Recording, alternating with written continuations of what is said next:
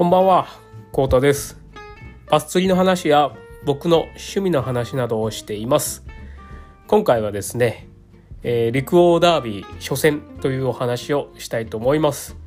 えー今日、えー朝からちょっと久しダムの方に、えー陸王ダービー初戦で行ってきました。いやー、今日ね、平日だったんで、まあ、ちょっと一匹ぐらいは釣りたかったんですけど、もうノーバイトでした、もう今日は。激渋でした、今日。もう、なんか多分周りでちょこちょこ釣りね、平日やけどしよった人を見見かけたんですけど、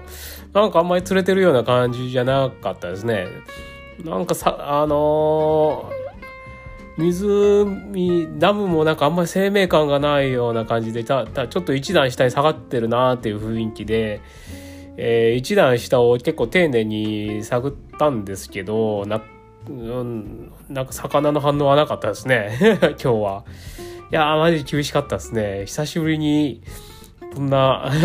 厳しい久しダムをまた味わっちゃいましたね。だいたいこの時期は結構ななんだろう春春バスな感じでにニアディープあたりをこう狙いやったらね釣れたりするんですけどね。えーっとあ朝晩朝瀬の前のこうも駆け上がりっていうかね。あ コンタクトポイントっていうんですかね。あの辺をこうまあななんとなくポイントはあの減水の時にとか地形知ってるんでわかるんですけど目当たるあえっと結構攻めたんですけどね。目新しいとこっていうか知ってるところは。いやー厳しかった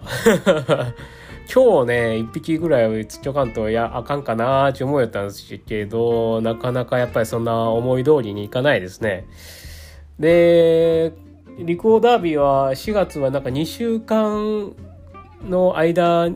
で、えー3匹釣らないといけないんで、僕があとね、行け、久しダム行けて多分2、3回ぐらいなんですよね。あと。2、3回のうちに釣れるかっていう話なんですよね。あと3匹。いやー、なかなかね、ちょっと、ちょっと厳しい感じになってきましたが、まあ、心折れずにちょっと頑張りたいと思います。今日はもうね、朝からもう夕方までぶっ通しで釣りしよったんでちょっと疲れたんでもうこの後はぐっすり寝たいと思いますんで今日は早めに、えーラジオは終わりたいと思います。今回はこれで以上です。最後までご視聴いただきありがとうございます。では、またね